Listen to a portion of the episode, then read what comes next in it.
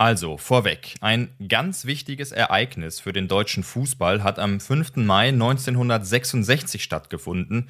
Und zwar hat es Borussia Dortmund als erste deutsche Fußballmannschaft geschafft, einen Europapokal zu gewinnen.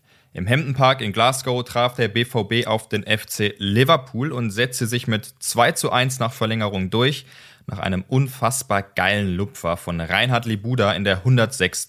Minute. Ein Heber ins Geschichtsbuch sozusagen und auch echt überraschend, weil Liverpool ist eigentlich schon als haushoher Favorit in die Partie gegangen.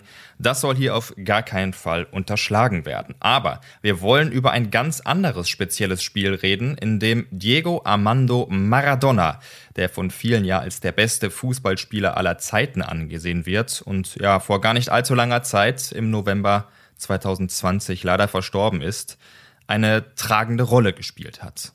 Am 5. Mai 1984 findet das Endspiel der Copa del Rey, also dem Königspokal in Spanien statt. Barcelona mit Maradona trifft auf Bilbao und nachdem das Spiel abgepfiffen wurde, geht's eigentlich erst richtig los, denn da gibt's eine richtig saftige Prügelei. Mittendrin stand nur dabei besagter Maradona und auf Seiten von Bilbao Andoni Goicochea. Und diese ganze Fehde hatte auch eine Vorgeschichte. Goicochea hatte immer so ein bisschen den Ruf weg, ja ein brutaler Fußballer zu sein. Im Jahr 1981 zum Beispiel hat er mal Barcelonas Bernd Schuster umgenietet und verletzt.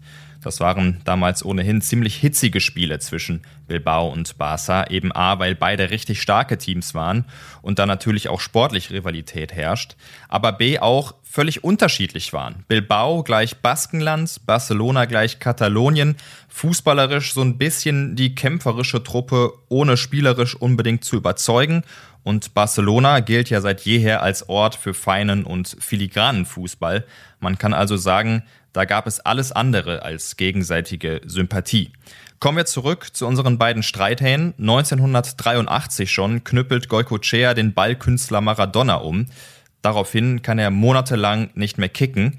Der Spitzname von Goicochea lautete nicht umsonst der Schlechter von Bilbao. Wiedergesehen haben sie sich dann aber unter anderem eben beim Cup-Finale 1984 am 5. Mai. 100.000 Zuschauerinnen und Zuschauer in Madrid und wie schon im Meisterschaftsrennen hat Bilbao auch in dem Wettbewerb die Nase vorn. 1 zu 0. Soweit zum sportlichen Teil. Der argentinische Hitzkopf Maradona hat sich schon während des Spiels wohl provoziert gefühlt, sowohl von Goicochea als auch anderen Mitspielern. Abpfiff und dann sind ihm wirklich alle Drähte durchgebrannt. Es gibt auch noch Videos dazu im Internet und Maradona wurde wirklich ziemlich oft im Spiel umgesäbelt, was sein Verhalten aber weiß Gott nicht entschuldigen soll. Einem Spieler von Bilbao verpasst er eine Kopfnuss und haut ihm seinen Ellenbogen ins Gesicht. Ein Betreuer kickt er wie von der Tarantel gestochen um, dann mischen sich auch noch andere Gegen- und Mitspieler ein und das ist wirklich wie bei so einer Kirmesprügelei. Teilweise fliegen da echt Leute mit Kung-Fu-Moves durch die Gegend. Das überträgt sich dann auch noch auf die Fanränge, die sind auch angestachelt, einige Zäune werden niedergerissen, Leute stürmen aufs Feld und es gab Berichten zufolge um die 60 Verletzten.